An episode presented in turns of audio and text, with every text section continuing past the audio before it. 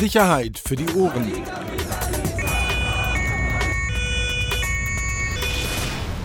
Der Podcast aus Berlin. Hallo, hier ist Axel vom Sicherheit für die Ohren Podcast. Heute mal ohne Rossi, aber das wird jetzt auch kein Gesprächspodcast, ähm, sondern eher ein Mitschnitt und zwar aus dem heutigen Innenausschuss im Abgeordnetenhaus in Berlin. Da ging es um einen schweren Verkehrsunfall von Ende Januar 2018, bei dem ein Streifenwagen in ein Auto gerast ist, und zwar in der Gruner Straße in Berlin Mitte. Und dabei ist eine 21-jährige Frau ums Leben gekommen. Vor wenigen Tagen hat die Berliner Morgenpost enthüllt, dass der Unfallfahrer, also der Polizist, der am Steuer saß, der den Streifenwagen fuhr, alkoholisiert gewesen sein soll. Und äh, das schlug hohe Wellen äh, und deswegen haben die Grünen das Thema heute äh, sozusagen als wichtigen Sitzungspunkt in Auftrag gegeben. Und äh, was ihr gleich hören werdet, sind die Statements von Innensenator Andreas Geisel, Polizeipräsidentin Barbara Slowik und dem Leiter der Staatsanwaltschaft Jörg Raupach. Das Wort hat aber erstmal der Herr Senator. Herr Vorsitzender, meine sehr geehrten Damen und Herren, es geht hier um den tragischen Unfalltod einer jungen Frau im Zusammenhang mit einer Einsatzfahrt und ich möchte hier an der Stelle ganz ausdrücklich sagen, mein tiefes Mitgefühl gilt den Angehörigen, insbesondere den Eltern. Es ist schmerzlich, wenn ein Mensch so jung aus dem Leben gerissen wird und besonders schmerzlich ist es dann, wenn es unter solchen Umständen geschieht. Und ich sage hier ganz ausdrücklich, wir sind zutiefst beschämt. Wir sind zutiefst beschämt, dass in dem Zusammenhang darüber gesprochen werden muss, dass ein Angehöriger der Berliner Polizei mit Alkohol im Straßenverkehr in Verbindung gebracht wird. Allein der Verdacht liegt schwer. Es sind Informationen aufgetaucht, die den Fall möglicherweise in einem anderen Licht erscheinen lassen. Umso wichtiger ist es jetzt, dass die Umstände einschließlich etwaiger Versäumnisse aufgeklärt und aufgearbeitet ähm, werden. Dazu gibt es ein laufendes Ermittlungsverfahren. Dieses Ermittlungsverfahren liegt in den Händen der Staatsanwaltschaft, deswegen ist der leitende Oberstaatsanwalt Raupach heute auch hier. Für uns ist klar, dass diese dieses Ermittlungsverfahren und die Ergebnisse des Ermittlungsverfahrens nicht ähm, gefährdet werden dürfen, dass wir zu einem, also bei aller politischen Diskussion, zu einem rechtsstaatlich sauberen Ergebnis kommen müssen. Losgelöst von dem konkreten Ermittlungsverfahren möchte ich aber als Innensenator hier Folgendes betonen. Polizeidienstkräfte haben eine besondere Verantwortung. Sie tragen in der Regel Schusswaffen. Sie haben in besonderen Fällen auch Sonderrechte im Straßenverkehr. Und wir müssen jederzeit darauf vertrauen können, dass jede einzelne Polizeidienstkraft sich dieser damit einhergehenden Verantwortung auch bewusst ist und dieser dann auch nachkommt. Und dass Sonderrechte im Straßenverkehr nur dann genutzt werden dürfen, wenn davon niemand gefährdet werden darf. Vor allem ist Alkohol im Dienst absolut tabu. Ich sage aber auch, dass die ganz große Überzahl der Kolleginnen und Kollegen der Polizei ihre Aufgaben gewissenhaft erfüllt. Und es bedauerlich ähm, ist, dass wenn jetzt auf sie auch nur ein Schatten des Zweifels fallen droht. Der tragische Unfall ist für uns aber Anlass, sehr intensiv zu prüfen, wie die Polizei in Zukunft auch anders verfahren könnte. So prüfen wir, ob bei Verkehrsunfällen unter Beteiligung von Polizeifahrzeugen, jedenfalls wenn Personen dabei zu Schaden gekommen sind, bei den Polizeidienstkräften, die das Fahrzeug geführt haben, auch ohne weiteren Anlass ein Alkoholtest erfolgen sollte. Die Polizeipräsidentin wird dazu nachher noch Stellung nehmen. Zunächst bitte ich den leitenden Oberstaatsanwalt Herrn Kraupach ähm, das Wort zu ergreifen und zum Stand des Ermittlungsverfahrens zu informieren. Vielen Dank, Herr Senator. Dann haben Sie jetzt das Wort, Ja, Vorsitzender, meine Damen und Herren, ich kann mich den Eingangsworten des Herrn Senators nur anschließen ein tragischer Unfall, ein tragisches Geschehen. Keine Eltern sollten ihre Kinder äh, graben müssen. Und umso mehr äh, können Sie gewiss sein, dass auch die Staatsanwaltschaft Berlin alles uns äh, rechtlich an die Hand gegebene tut, um diesen, dieses Verfahren, diesen Fall aufklären zu können, mit allen rechtsstaatlichen Mitteln. Umso mehr bin ich dankbar, heute auch in diesem Rahmen hier äh, kurz den Stand aus unserer Sicht darstellen zu können, weil ja doch in den Medien das eine oder andere äh, hier darüber berichtet worden ist, was möglicherweise nicht ganz den Abläufen entspricht. Die Staatsanwaltschaft Berlin ist am Unfalltage selber, also am 29. Januar, erstmalig um 13.50 Uhr, das ist also circa Zeit, die ich auf eine Minute festlegen, über unseren Bereitschaftsdienst über dieses Unfallgeschehen informiert worden, wie dies auch in allen anderen äh, vergleichbaren Fällen der Fall ist, wenn zu einem schweren Verkehrsunfall hier mit tödlichen Folgen kommt. Zu entscheiden hatte der Kollege, äh, der den Bereitschaftsdienst an diesem Tag wahrgenommen hat, darüber, ob es sofort ein Unfallsachverständiger vor Ort äh, gestellt wird. Dies ist hier auch geschehen. Über die Frage, ob hier eine Alkoholisierung vorgelegen haben kann, ist die Staatsanwaltschaft Berlin, der Kollege in dem Zusammenhang nicht informiert worden. Es gab keinen Anlass, also dafür zu diesem Zeitpunkt über die Fragen des 81a sich hier äh, konkrete Gedanken zu machen. Es gab keinen Anlass dafür.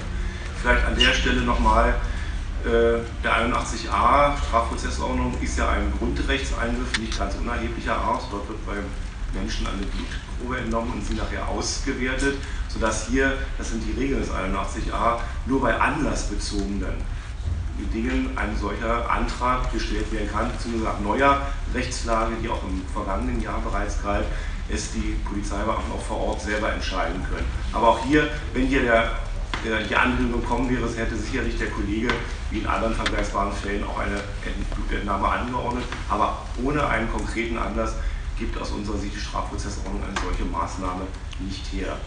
Die Ermittlungen sind dann am 30. Januar mit äh, Einleitung eines wie üblich Ermittlungsverfahrens geführt worden. Ähm, ich habe mir die Akte selber äh, mehrfach auch angeschaut, jetzt im Hinblick auch auf die möglichen Vorwürfe, dass es dort zu Verfahrensverzögerungen gekommen ist. Ich habe dabei aus meiner Sicht keine feststellen können. Es ist ein umfangreiches Verfahren. Es sind sehr viele Gutachten eingeholt worden, medizinische Gutachten. Es sind Verkehrsunfall-Sachverständigengutachten angefordert worden. Es sind Zeugen vernommen worden in der Zwischenzeit. Es ist mehrfach Akteneinsicht gegeben worden, einfach einmal auf Seiten der Geschädigten, also des Nebenklagevertreters, aber natürlich auch selbstverständlich des Vertreters des Beschuldigten. Es sind nach Erkenntnissen, die mir vorliegen, dann bis zum August die Ermittlungen im Wesentlichen abgeschlossen worden, was für einen solchen Verkehrsunfall mit allem drum und dran, was das ein völlig normaler zeitlicher Ablauf ist. Dann, wie gesagt, die Akteneinsicht mit der Möglichkeit der Stellungnahme durch die Betroffenen dieses Verfahrens.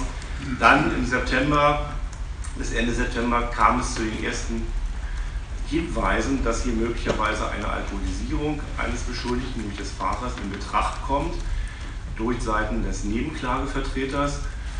Daraufhin, da zunächst erstmal eine nicht sehr konkrete äh, Vermutung war, ist versucht worden, durch den Kollegen, der das Verfahren bearbeitet wird, äh, nachzufragen, welche konkreten Hinweise es denn gäbe.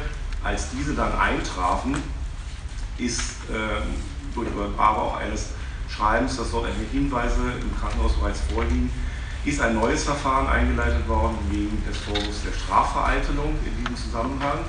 Und in diesem Verfahren, Strafvereitelung, ist dann der Beschluss erwirkt worden, der richterliche Beschluss, der ergangen ist, um die Patientenakte zu erlangen. Und aus dieser Patientenakte ist dann, wie hier auch in der Presse ja schon häufig dargestellt, Blutprobe gefunden worden mit den entsprechenden Auswertungen. Das im Kurzen das, was bisher jetzt passiert ist, also bis zu der Auffinden Anführungsstrichen der Blutentnahme.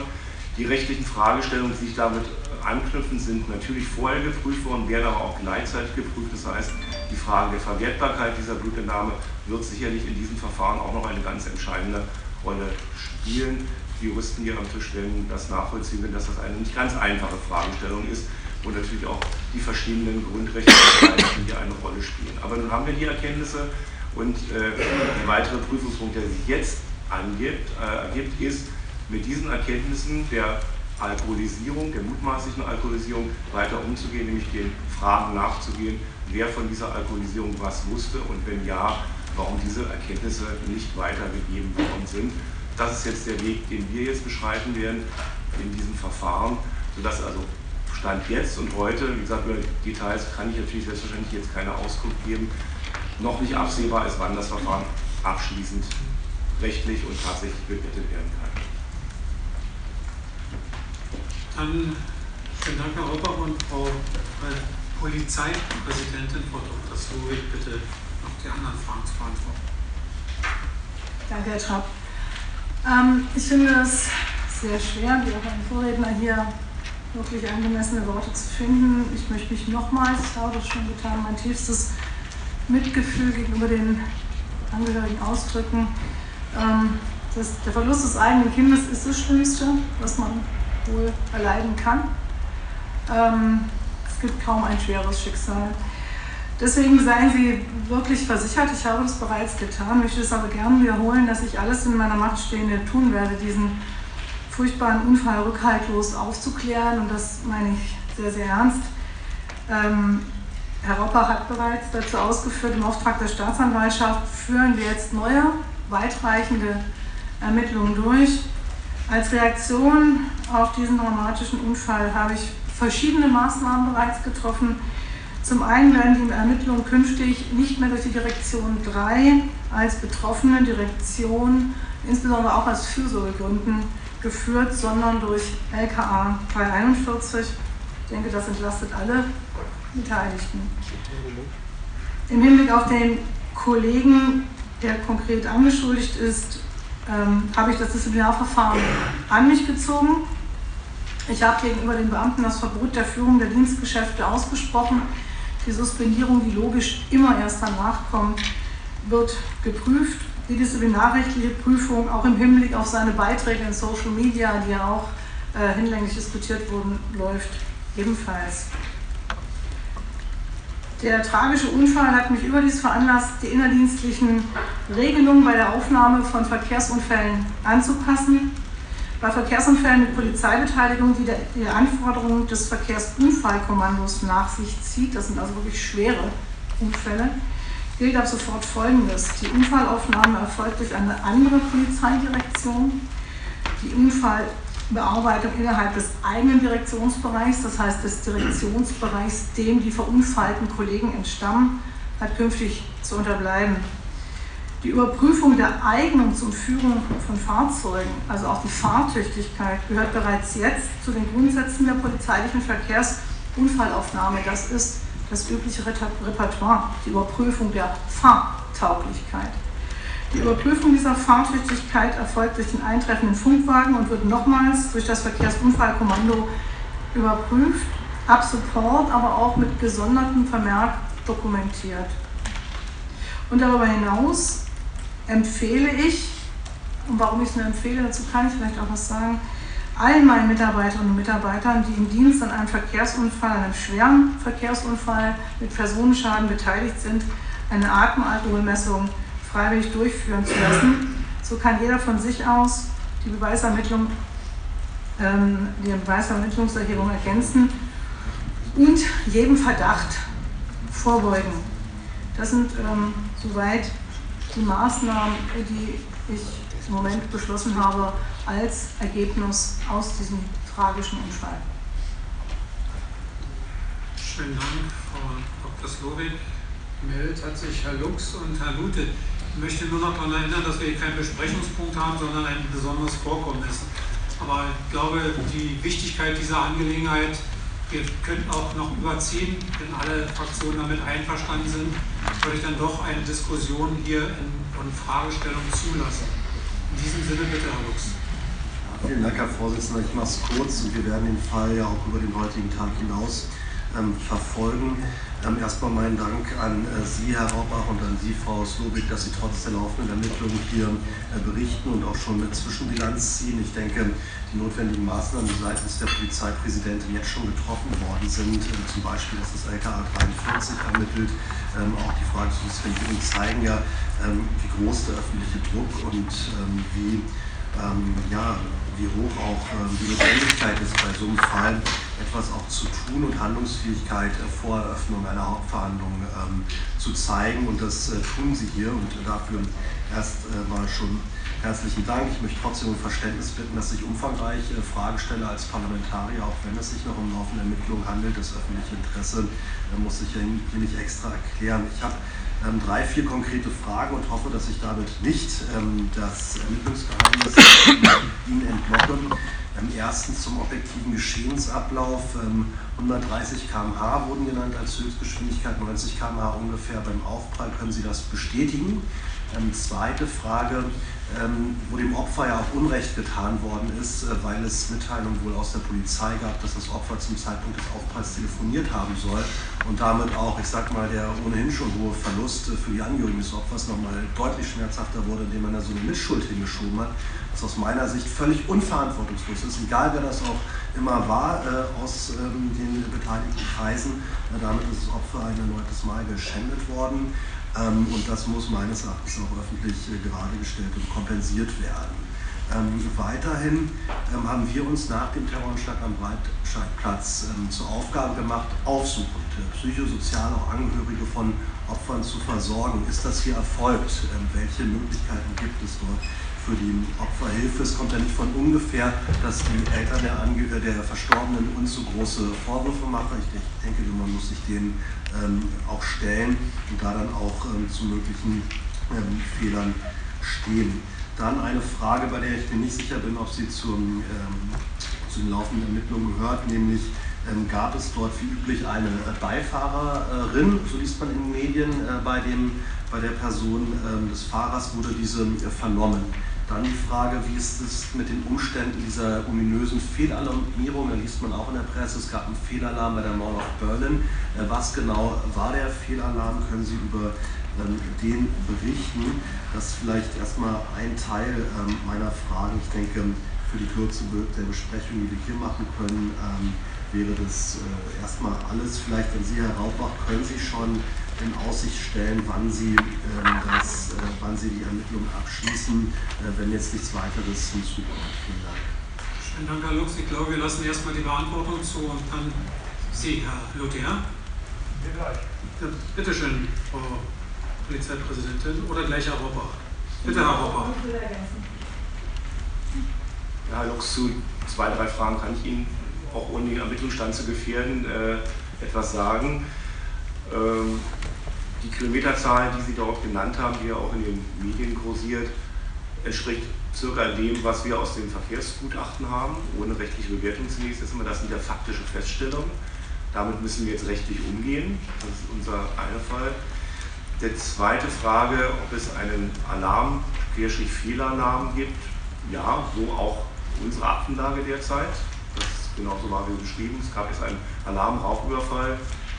Alarm-Raubüberfall der dann hochgestuft worden ist auf eine Eiltmaßnahme und dann später zu einem Zeitpunkt, der allerdings nach dem Unfall geschehen lag, als Fehlalarm gemeldet wurde, so jedenfalls die Erkenntnisse, die uns vorliegen. Äh, und ein Punkt, den Sie angesprochen haben, der auch mir am Herzen liegt, äh, da rennen Sie bei mir offene Türen ein. Mir wird viel zu viel in Ermittlungsverfahren von welchen Seiten auch immer durchgestochen. Da sind wir ganz einer Meinung. Das kann nicht sein, dass hier Informationen aus Ermittlungsverfahren äh, ungeschützt, wem auch immer, mitgeteilt werden.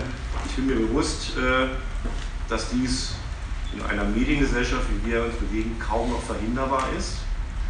Das ist so, wie es ist. Damit müssen auch wir als Strafverfolgungsbehörde umgehen. Äh, wir werden es nicht verhindern können. Wir müssen damit umgehen. Und deswegen sitzen wir auch hier, um einfach mal so ein paar Punkte auch klarstellen zu können. Wo das herkam, wo die Information herkam, kann ich Ihnen nicht sagen. Wenn ich es wüsste, würden wir mit Sicherheit ein entsprechendes Ermittlungsverfahren auch einleiten äh, und auch entsprechend versuchen, da auch den Wege vorzuschieben. Ansonsten würde ich gerne zu, dem, zu der Frage, wie dieses Handy, ob dieses Handy genutzt worden ist, während der laufenden Ermittlung jetzt hier nichts sagen wollen. Schönen Dank, dann Frau Dr. Sohn. Ja, ich kann nur insbesondere ergänzen zu dem, was Herr Raubach gerade ausgeführt hat. Die Polizei Berlin hat nicht offiziell jemals erklärt, dass ähm, die Getötete mit einem Handy sich beschäftigt hat. Der Pressesprecher hat es nie erklärt. Soweit wir das jetzt noch nachvollziehen konnten, waren die Meldungen aus Polizeikreisen. Und das ist durchaus schwierig. Ob es aus Polizeikreisen kam, ja, nein, ob durchgestochen, ob nicht, ich vermag das wirklich nicht mehr aufzuklären. Ähm, das ist wirklich schwierig. Wir hatten, wenn Sie sich erinnern mögen, kurz nach meinem Amtsantritt ähnliche Formulierungen ähm, bei dem Halbmarathon äh, und, und den Situationen dort. Und auch dort war nicht ein Polizeibeamter erkennbar, der sowas bekannt gegeben hat. Ähm, also ich fürchte, ich fürchte, das können wir nicht mehr aufklären. Die Polizei Berlin hat das definitiv nicht förmlich erklärt. Zu Ihrer Frage, inwieweit hier auch Opferhilfe angeboten wurde, den Angehörigen Hilfe angeboten wurde, weiß ich, dass auf einen bekannten Krisendienst, ähm, an einen Krisendienst vermittelt wurde, zumindest die Rufnummer auch vermittelt wurde und auch ähm, in der Polizei Berlin Ansprechpartner genannt wurde. Ähm, zum Alarm oder? Nee, die Frage nach der, nach der Beifahrerin und warum die Alkoholisierung nicht äh, früher erkannt worden ist. Ja. Sie dazu was? Also ich kann auch, aber Herr Rauper ist vielleicht hier als... Bitte schön, Herr Rauper. Ja, vielen Dank. Also es gab einen Beifahrer und äh, auch das ist jetzt Gegenstand der weiteren Ermittlungen, äh, die ich jetzt hier nicht kommentieren möchte. Also wer was man möglicherweise gewusst oder nicht gewusst hat. Das habe ich ja vorhin versucht auszuführen, dass wir jetzt diesen Fragen natürlich nachgehen werden. Schönen Dank, bitte. Ja, vielleicht ganz kurz. Ich glaube, das Dilemma, in dem wir gerade alle stehen, ist wirklich, dass der Kern uns interessiert. Ähm, gab es Anhaltspunkte dafür, dass Alkohol ähm, einen Einfluss genommen hat? Das ist ja der Kernpunkt, der uns interessiert. Hätte jemand was erkennen müssen? Hätte jemand was wahrnehmen müssen? All diese Fragen, die uns alle drängend beschäftigen, sind Gegenstand der laufenden Ermittlungen. Das ist, glaube ich, das Dilemma, in dem wir uns heute und hier befinden, wenn ich das sagen darf. Vielleicht kann ich noch zum Alarm etwas sagen, kann ich auch nur noch ergänzen. Also mir liegt die Dokumentation der Els auch vor, wo das nachweislich, es gab diesen Fehlalarm, äh, der dann sehr schnell revidiert wurde und genau dazwischen kam es äh, tragischerweise zu diesem Unfallgeschehen. Schönen Dank, bitte, Herr Lute. Herzlichen Dank, Herr Vorsitzender. Herzlichen Dank auch Ihnen zunächst für die äh, Darstellung. Ich denke, dass da in der Tat sehr viele sehr viele Mutmaßungen im Moment im Raum sind, äh, bei denen es sehr helfen würde, wenn wir zumindest einige ausräumen und die weiter befeuern. Insofern, lieber Herr Rauper, wäre ich Ihnen dankbar, wenn Sie äh, eines gleich nochmal klarstellen zeigen können. Sie hatten gerade richtigerweise gesagt, es wäre sehr viel, zu viel durchgestochen. Ähm, Sie haben unter anderem vorhin die Formulierung verwendet, äh, Sie würden gerade ermitteln, warum über die Alkoholisierung nicht informiert worden sei wenn Sie gleichzeitig sagen, Sie wollen keine Erkenntnisstände aus dem Strafverfahren bekannt geben. Ich habe Sie jedenfalls so verstanden, dass das bedeutet, dass der Fahrer alkoholisiert gewesen sein soll und dass es jetzt nur noch um die Frage geht, warum wer auch immer darüber nicht informiert worden ist. Ich wäre also dankbar, wenn Sie das falsch verstanden haben und dass bis jetzt noch nichts feststeht, ist aus Ihrer Sicht, wenn Sie das zunächst richtig stellen. Dann, ähm, Frau Slowik, zunächst, ähm, ich denke, das werden Sie beantworten können ähm, ist mir noch unklar, ob die beteiligten Beamten wegen ihrer eigenen Verletzung eine Dienstunfallanzeige erstattet haben. Wenn sie wiederum eine Dienstunfallanzeige erstattet haben, ob sie dann auch eine Befreiung von der ärztlichen Schweigepflicht erteilt haben, was ja der Regelfall wäre. In dem Fall wiederum wären ja Erkenntnisse, auch unter anderem Rechnungen der Charité, die im Rahmen des Dienstunfalls an den Dienstwagen gingen, entsprechend bei Ihnen, also im Haus, angekommen. Daraus hätte sich, wenn eine Alkoholblutwertbestimmung stattgefunden hätte zu dem Zeitpunkt bereits, das ja auch wiederum ergeben müssen. Das heißt, dann hätten Sie ja einen entsprechenden Anhalt gehabt, dort zumindest im Rahmen der Dienstunfallanzeige auch dort zu stoßen. Also daher nochmal die Frage, grundsätzlich erstmal, alles andere schließt sich ja an, hat es eine solche Dienstunfallanzeige überhaupt gegeben? Und ähm, dann hatten Sie, äh, dann hatten Sie, wenn ich Sie richtig verstanden habe, gesagt, das LKA 341 soll zukünftig in diesen Fällen ermitteln. Habe ich Sie da richtig verstanden? Oder? Man nimmt jetzt die Ermittlungen im Moment, in diesem Fall. Okay. Ähm, dann nur trotzdem zum Verständnis, äh, das sind ja, das sind ja größtenteils oder fast ausschließlich äh, Beamte der Kriminalpolizei, die ja bisher mit Verkehrsthemen nichts zu tun hatten. Ähm, wird da noch entsprechend aus einem anderen Bereich jemand aus Verkehrssicht mit draufschauen, ähm, also insbesondere eben halt aus der Schutzpolizei, ähm, um eben halt genau diese verkehrsspezifischen Themen, Brennfälle und so weiter hatten wir ja gerade beurteilen zu können. Und äh, zu guter Letzt, da muss ich nochmal drauf kommen, äh, ich habe verstanden, dass jetzt bereits ein Disziplinarverfahren eingeleitet worden sei gegen den Beamten des Verbands Ruhe. Warum ist in dem Fall anders verfahren worden als in der Schießstandaffäre? Bitte, wer darf von den beiden Herrschaften beginnen? Wieder Herr Raumbach, ja. Ja, Herr Lutsch, zum ersten Teil Ihrer Frage. Natürlich wird es Gegenstand ob Alkohol eine Rolle gespielt hat, natürlich auch mit Prüfungspunkt. Wenn es keinen Alkohol gegeben hat, dann gab es auch keine Feststellung dazu. Das ist selbstverständlich der Fall. Dass erstmal zunächst auch mal überprüft wird, ob es diese Alkoholisierung gab, rechtlich verwertbar gab und daran knüpfen sich dann natürlich andere Fragen an. Vielen Dank. Bitte, Frau Dr. Slowik. Seine Dienstanzeige ist mir nicht bekannt. Mir ist bekannt, dass der Kollege äh, noch zeitnah wieder entlassen wurde aus, aus dem Krankenhaus. Dienstunfallanzeige ist mir zumindest zum jetzigen Moment nicht bekannt. Äh, zur Frage, wie wir LKA 341 mit der entsprechenden Expertise ausstatten oder ob sie schon vorhanden ist, das werden wir uns genau angucken. Ähm, das sind äh, Amtsermittlungsdelikte, die dort geführt werden. Es geht, denke ich, insbesondere um kriminalistische Arbeit, die auch dort geleistet werden kann.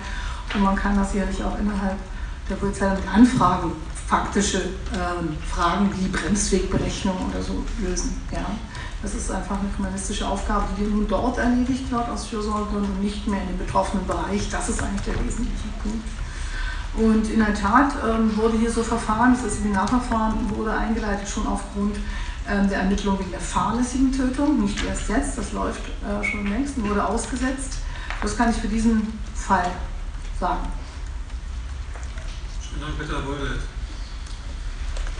so ein schrecklicher Unfall passiert und äh, ein junger Mensch aus dem Leben gerissen wird, dann ist das schon eine, eine Tragödie als solches. Wenn dann auch noch Umstände einen Einhalt insgesamt haben, dass es ähm, im Rahmen ähm, von polizeilichen Maßnahmen zu so einem schrecklichen Unfall kam, macht das die Sache noch schlimmer und noch schlimmer macht es, wenn dann so ein, ein Verdacht auftaucht, dass dann auch noch ein Polizeibeamter eventuell alkoholisiert hätte sein können.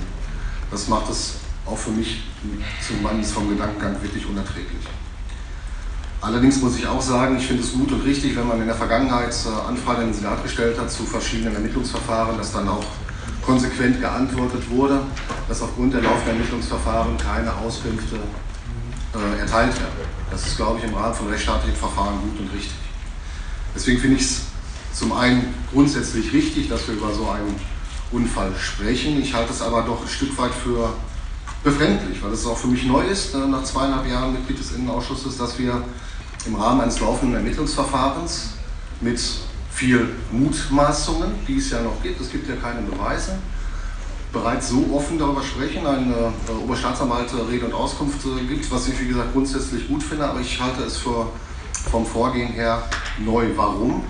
Es besteht ja auch der, die Möglichkeit, dass die Vorwürfe sich unterm Strich dann eventuell als äh, nichtig erwiesen. Das ist ja theoretisch noch genauso möglich ähm, wie andersherum. Und dann läuft immer, gerade in so einer Debatte mit einem hohen öffentlichen Druck, läuft man Gefahr einer Vorverurteilung. Das sollte auch zwingend vermieden werden. Mir ist es bewusst, dass Polizisten gerade in Ausübung ihres Dienstes eine besondere Verantwortung tragen. Das machen wir als Politiker dementsprechend auch. Und äh, ein Fehlverhalten in einer besonderen Verantwortungssituation natürlich besonders schwer wird. Und ich denke, dass wenn so ein Umstand ist, es zwingend und äh, von hohem Gebot ist, das mit aller Transparenz und Öffentlichkeit dementsprechend dann auch zu kommunizieren. Aber wie gesagt, ich möchte hier auch nochmal zum Ausdruck bringen, dass das Verfahren für mich in dieser Art und Weise neu ist, für mich auch ungewöhnlich ist und ähm, ich vor einer Vorverurteilung ähm, gerade in der öffentlichen Wahrnehmung zwingend warne, gerade im Rahmen der Rechtsstaatlichkeit des Verfahrens. Vielen Dank, Herr Träger. Dankeschön, Herr Vorsitzender.